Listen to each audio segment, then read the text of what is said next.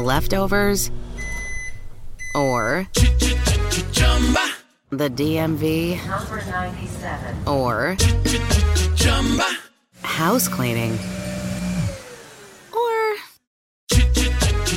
Chumba Casino always brings the fun. Play over a hundred different games online for free from anywhere. You could redeem some serious prizes. ChumbaCasino.com. Live the Chumba life. No purchase necessary. Void where prohibited by law. T plus terms and conditions apply. See website for details. Texting privacy policy and terms and conditions posted at textplan.us. Texting enrolls for recurring automated text marketing messages. Message and data rates may apply. Reply stop to opt out. The pandemic has been hard on all our kids. New studies show more than one in three children who started school in the pandemic now need intensive reading help. That's right. Millions of kids in kindergarten through third grade in the United States cannot read at grade level. Here's the good news. Your child can be reading in just 30 days, guaranteed, with Hooked on Phonics. Even if your child has been struggling, Hooked on Phonics will teach your child to read in just 30 days, guaranteed. And right now, you can get started for just $1. Text the word grade to 323232 right now. Hooked on Phonics is highly effective and incredibly fun, and everything can be done right from home and in less than 20 minutes a day. For more than 30 years, Hooked on Phonics has been the proven learn to read program that kids love to use. Text grade to 323232 and teach your child to read in just 30 days, guaranteed. Text grade to 323232 right now and get started for just $1. Text grade to 323232 now. Text grade to 323232. Naciónpodcast.com te da la bienvenida y te agradece haber elegido este podcast. Bienvenidos a Salud Esfera. Dirige y presenta Mónica de la Fuente.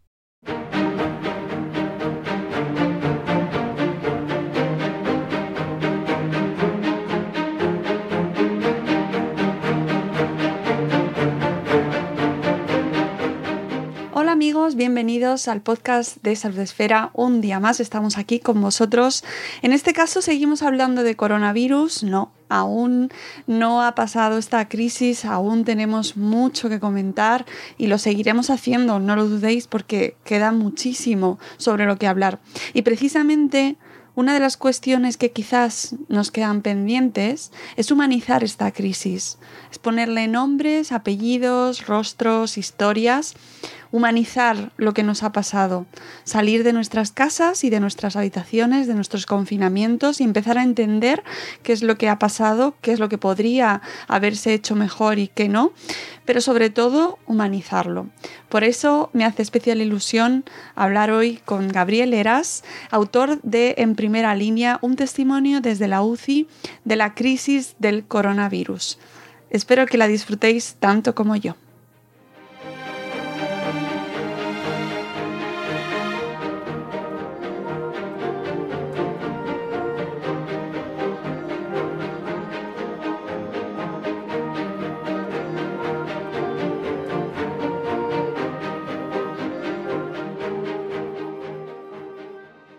Bienvenido a nuestro podcast, Gabriel Eras, ¿cómo estás?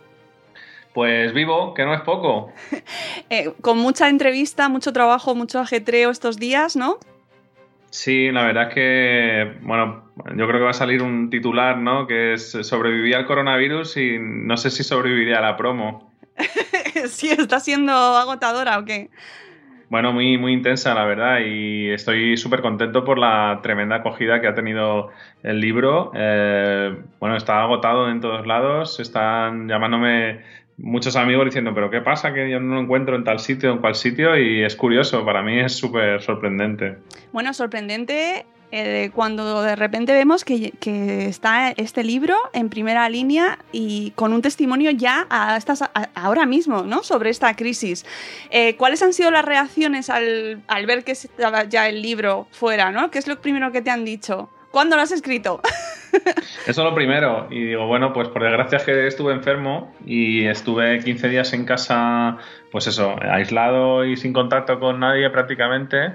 Y la verdad es que el libro para mí ha servido pues como una terapia, ¿no? Porque si me hubiera guardado dentro todo lo que sale en el libro, pues yo creo que hubiera enfermado, ¿no? Entonces, eh, bueno, pues como esas cosas curiosas que pasan en la vida, yo había dado una entrevista en marzo para, para, un, para un periodista del país, para Pablo Linde, y Pablo me cruzó con Oriol Alcorta porque tenían una propuesta que hacerme. Eh, Oriol es el editor del libro de, la, de Ediciones Península.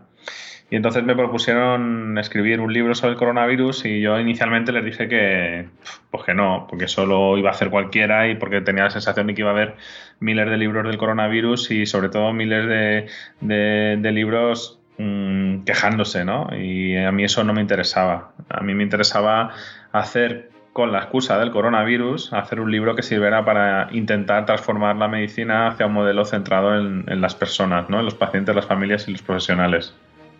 Eh, además me parece muy, eh, muy significativo porque precisamente lo que nos ha faltado en quizás ¿no? durante esta crisis es, es ponerle cara y ponerle humanidad a lo que nos está pasando. ¿no? Entonces, que sea este el primer libro que tenemos em, me resulta muy significativo. ¿no? Cuéntanos un poco en qué consiste eh, este proyecto que te lleva, que, con el que llevas años ya de trabajo y que, te y que, está impregnando todo este libro.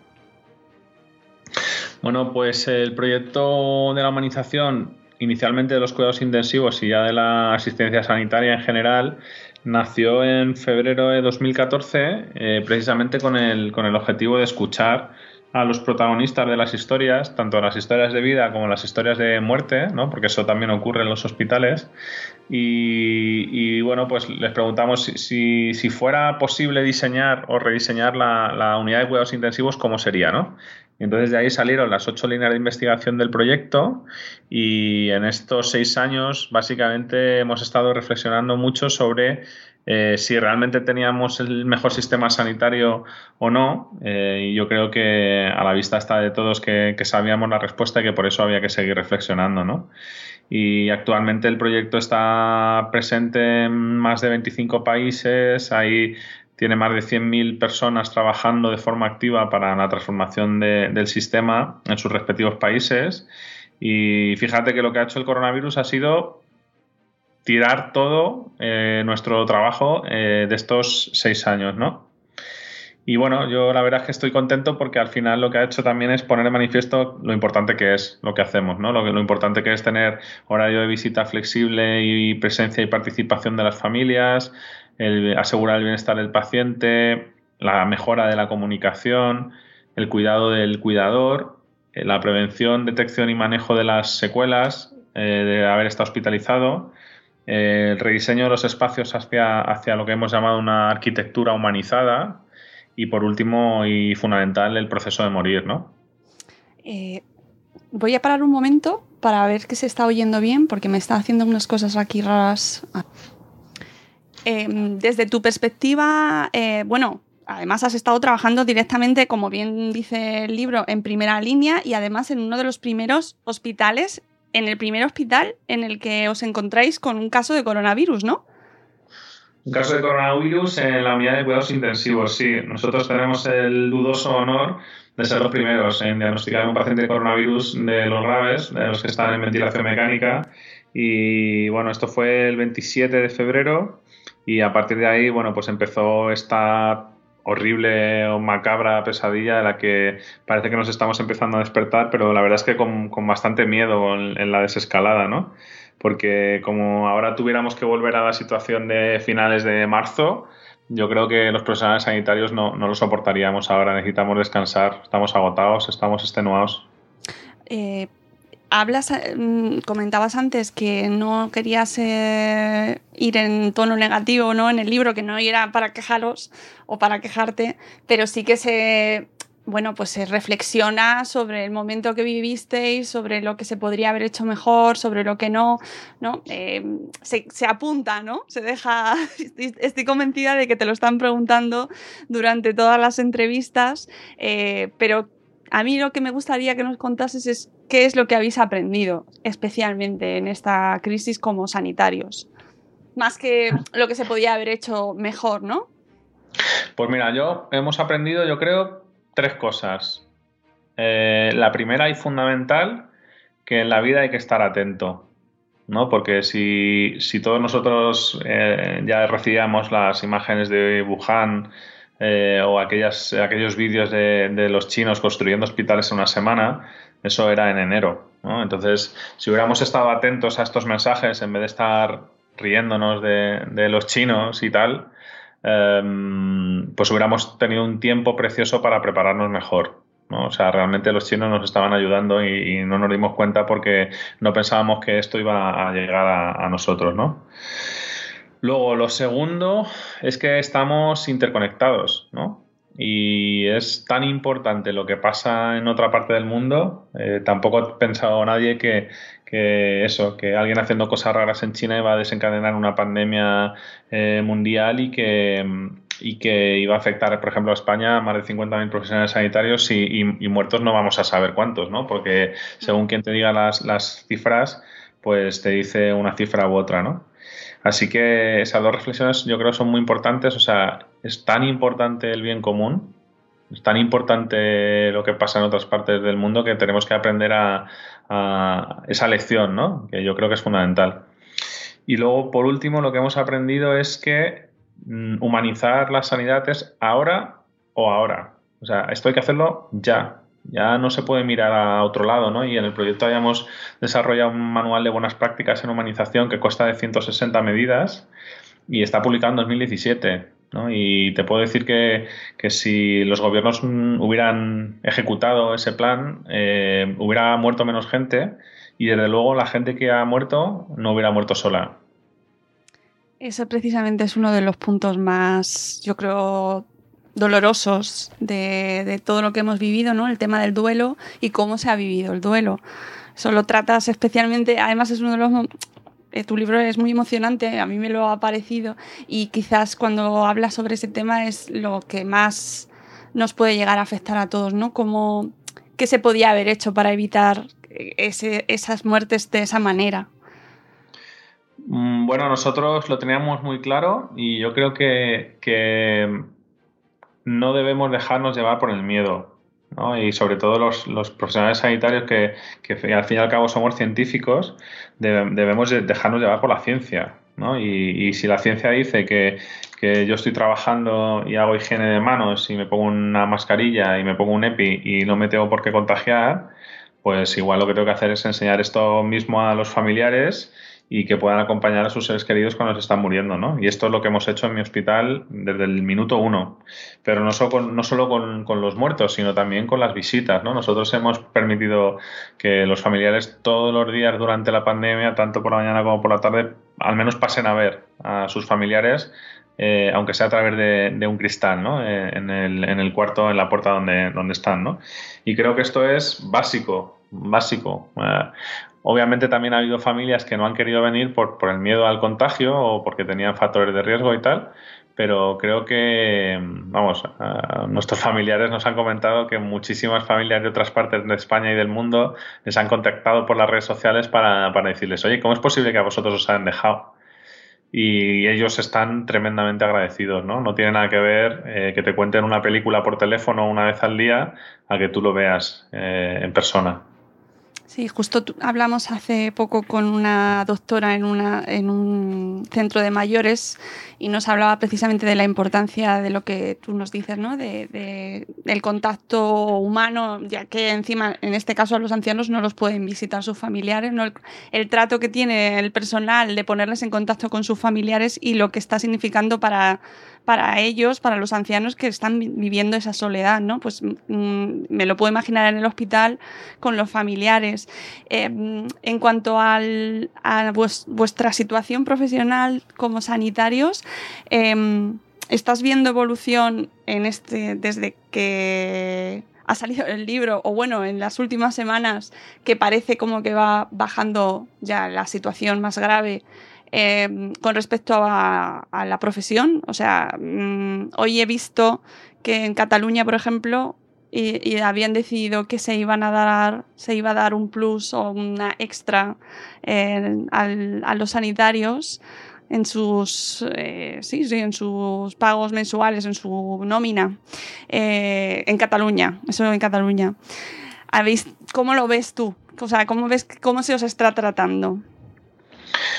Mm, mira, yo soy del grupo de los sanitarios eh, que agradecía los aplausos tremendamente, ¿no? Porque me parecía que era un momento muy bonito en el que había una comunión entre los vecinos y nosotros. Y yo te puedo decir que salía todos los días a las 8 a tomar una cerveza con una terraza y me ponía como si fuera un actor de teatro a recibir esos aplausos, ¿no? Porque a mí me llenaban las pilas, me parece que era casi lo más bonito del día, ¿no? Em, también soy muy agradecido pues, con, la Fundación Princesa de Asturias por el reconocimiento que, nos ha dado a los sanitarios eh, con el premio Princesa Asturias de la Concordia, pero también entiendo perfectamente y también comparto la opinión de, la gente que, lo que no puede pasar es que ahora mm, la población nos olvide, ¿no? Y también comparto esa opinión de, bueno, qué pasa con la Casa Real que, tiene tanto dinero y por qué ¿por qué no ha, no ha sumado dinero ¿no? Eh, durante la pandemia, por ejemplo? O, también de la opinión de, mira, eh, menos premios y más contratos, o mejores condiciones laborales, o mejores ratios de personal, ¿no? Y creo que esas son las reflexiones importantes que, hay que hacer, ¿no? Porque está muy claro que los profesionales sanitarios eh, nos hemos dejado la piel y la vida literalmente en la vida. Eh, han fallecido más de 80 profesionales sanitarios en esta pandemia y no somos dudosos ¿no? Eh, en este sentido. Y nuestro compromiso para con la sociedad va a seguir estando ahí seguro, pero nos tienen que cuidar. Mm. Claro, eh, estoy totalmente de acuerdo contigo y cuando veo recortes, nosotros estamos en la Comunidad de Madrid, no sé en el resto, pero aquí es lo que nos viene. ¿Estáis preparados para eh, lo que nos viene ahora? Es decir, eh, ¿se ha aprendido, os habéis reforzado en cuanto a recursos? ¿Tenéis más personal o se prevé que tengáis algo más? Mira, yo te puedo decir, Mónica, que la salud es tan, tan, tan importante que no puede estar en manos de los políticos.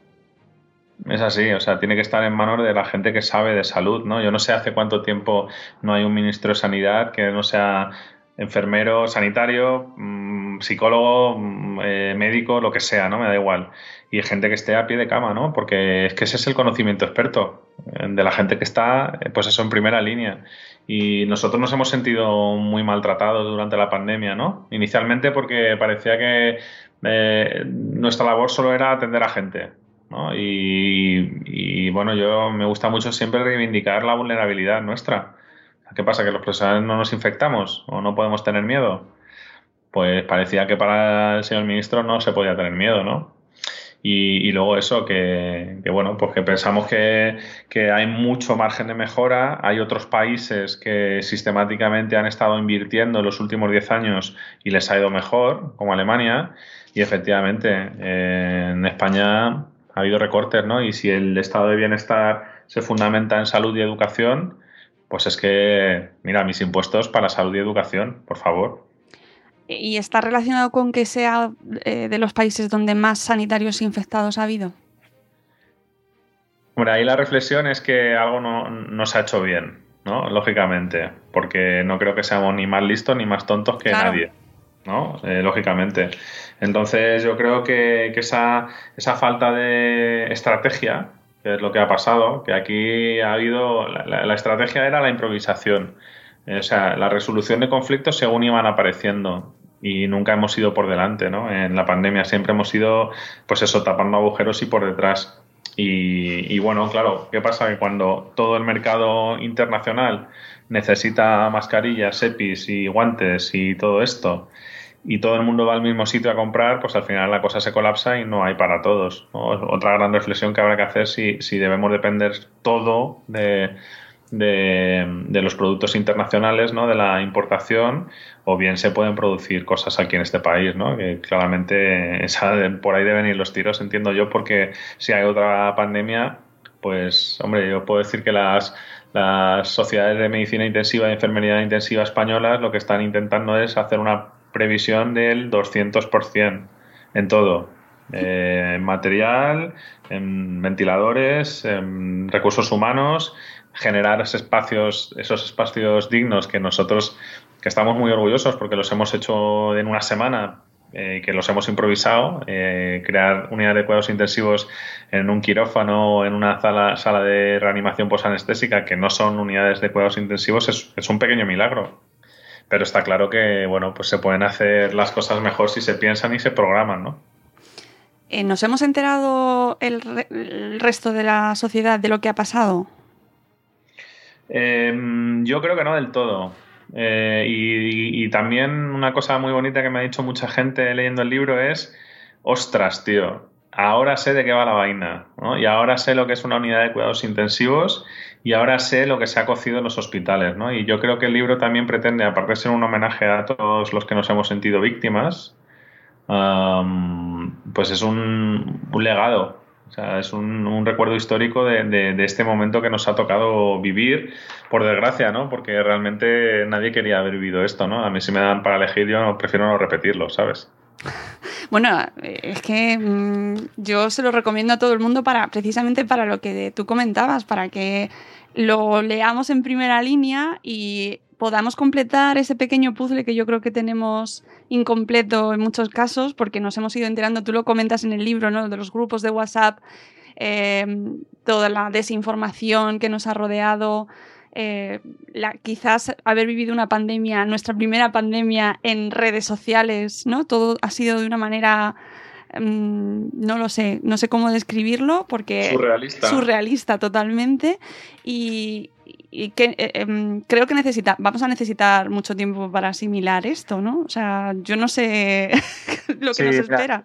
Yo creo que ahora muchos profesionales están empezando a parar y están empezando a digerir y están empezando a pedir cita para el psiquiatra y para el psicólogo, ¿no? Porque si ya antes de la crisis el 50% de los sanitarios dejarían su profesión, si pudieran, por el desgaste profesional y por las malas condiciones laborales, pues imagínate ahora, ¿no? Que ahora, o sea, ahora en la desescalada ves los comportamientos de la gente y, te dan ganas de decir, mira, tú, tú realmente, vosotros os creéis que yo me estoy jugando la vida para que tú hagas lo que te sale de las narices, pues no, la, verdad es que no, ¿no? Entonces, mmm, yo creo que se ha jugado mucho con el rollo de la vocación de los profesionales sanitarios y mucha gente dirá, mira, hasta aquí hemos llegado, ¿no? Eh, como decía la canción, ¿no? El amor de, tanto usarlo se gastó, ¿no? O se nos acabó el amor, ¿no?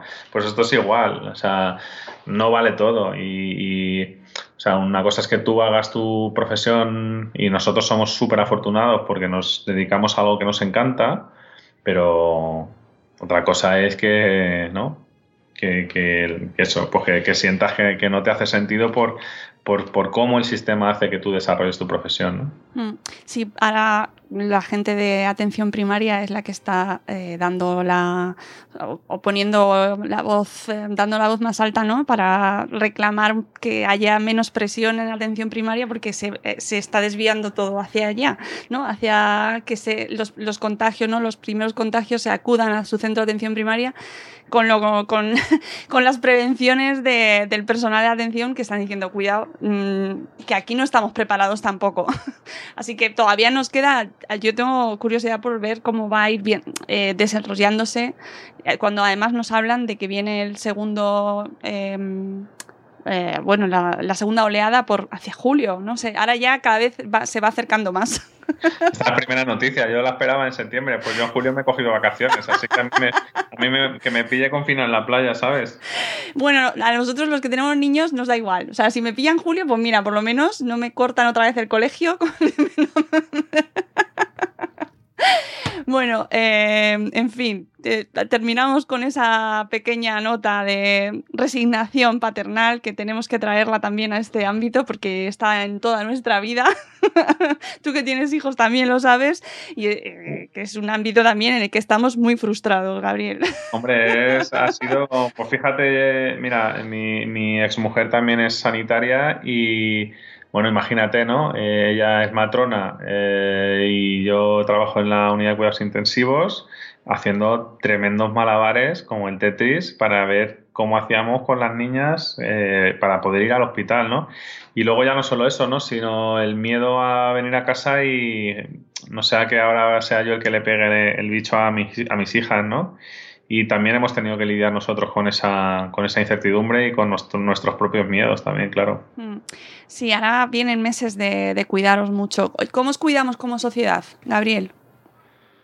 Eh, bueno, pues primero con respeto, ¿no? Que ni siquiera, y también ha pasado durante la pandemia, ¿no? Eh, se han visto esas imágenes de los coches eh, machacados o de las notas en los buzones o, en, los, en, los, telefonillos, ¿no? De te agradezco mucho lo que estás haciendo, pero no te acerques porque nos vas a contagiar, ¿no? O, rata contagiosa, ¿no? Yo vi un coche en, en Cataluña de una ginecóloga que ponía rata contagiosa, ¿no? Entonces, bueno, eso es. Mm, yo creo que no hay claramente derecho, ¿no? Eh, y luego creo que también eh, es importante que la gente entienda que los que cambian el sistema son los pacientes. Eh, primero porque son la mayoría. Y segundo que los profesionales sanitarios no cambiamos nada. Si nosotros cambiáramos las cosas ya tendríamos eh, el doble de sueldo, el ratio de personal ajustado y todo el mundo tendría contratos fijos y no tendríamos que hacer exámenes cada dos por tres, ¿no? O sea, entonces, eh, lo que no puede ser es que la gente cuando va a un hospital se sienta en un estado de vulnerabilidad tal que si atentan contra su dignidad a algún profesional, que eso puede ocurrir, eh, pues no le diga nada y no le corrija. Es al revés, no, no la población tiene sus derechos y no hay ninguna persona que sea más que otra ni, ni, que tenga el derecho a tratarte mal.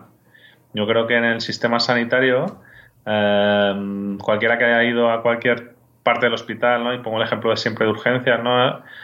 ve que hay un margen de mejora en el trato, ¿no? O sea, tenemos unos profesionales excelentes, tenemos unos medios muy, muy punteros. Es verdad que la sanidad española es de las mejores del mundo, pero fijaros, estaba al, borde de, rebosarse, ¿no? Y aquí no ha sido una gota, lo que ha venido ha sido un tsunami que nos ha eh, totalmente inundado, ¿no? Entonces, eh, construir la sanidad que merecemos es una cosa de todos. Y, y que hacer su parte los pacientes, tienen que hacer su parte eh, las familias, eh, las autoridades sanitarias, la industria farmacéutica, eh, los profesionales, por supuesto, y los gestores, ¿no? Y, y, mira, el coronavirus no te pregunta quién votas. Entonces yo creo que esto es claramente una cuestión de Estado y que la sanidad no puede ser un arma arrojadiza. ¿no? Hmm. Esto es una cosa de interés general y está muy bien todas estas cosas que yo digo porque lo dicen los políticos sistemáticamente, pero joder, luego que no lo hacen. ¿Qué pasa? es verdad, no hay derecho, ¿no? Entonces, yo creo que em, ha llegado el momento de decir, bueno, hasta aquí hemos llegado y vamos a hacer esto entre todos, ¿no? Hmm, sí, sobre todo cuando lo hemos visto, que al final los que han sacado ahí el, las castañas del fuego han sido las personas a nivel individual y que eh, sois los que habéis puesto ahí eh, vuestro esfuerzo y vuestro tiempo y vuestro sacrificio. Así que es lo que hay que cuidar, totalmente de acuerdo. Eh, pues yo creo que con esto podemos cerrar y dejarte libre para que sigas con tus entrevistas. A la siguiente promo, ¿no? Pero me quedo con las ganas de saber, de, seguir conociendo pues, más de, tu proyecto, de, este proyecto tan bonito Mm, eh, que, que, busca humanizar los cuidados intensivos, porque sé que no paras, así que me imagino que cuando esto te deje un poco más, más, de, más tiempo, más libertad, seguirás poniendo en marcha proyectos y eso con eso queremos continuar, Gabriel. Pues nada, yo a vuestra disposición. Ya te digo que llevamos dando la guerra seis años y, eso, muy agradecido al coronavirus porque es el mejor experto en marketing para la humanización. O sea, mucho más que nosotros, ¿no?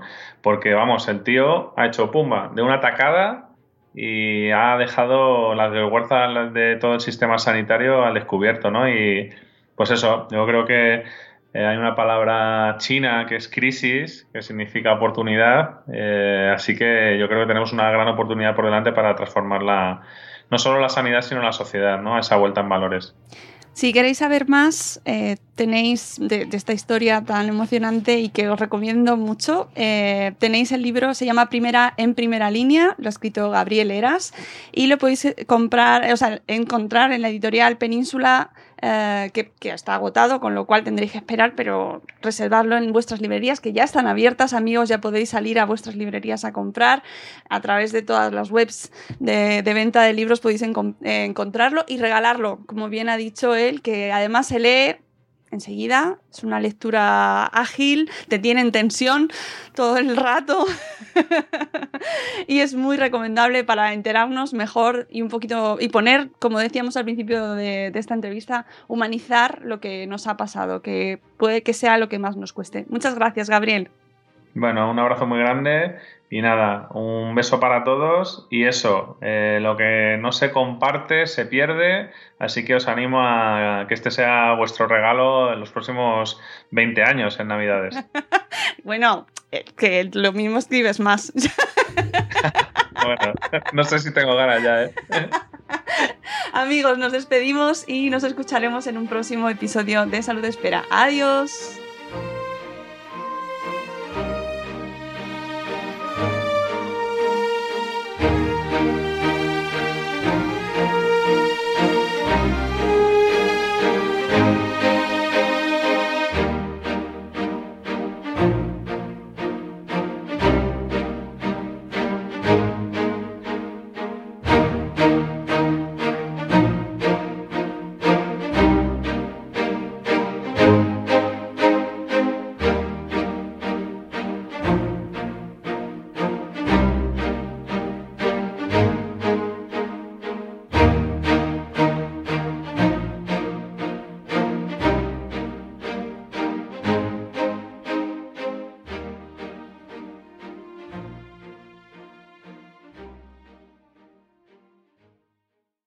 Leftovers, or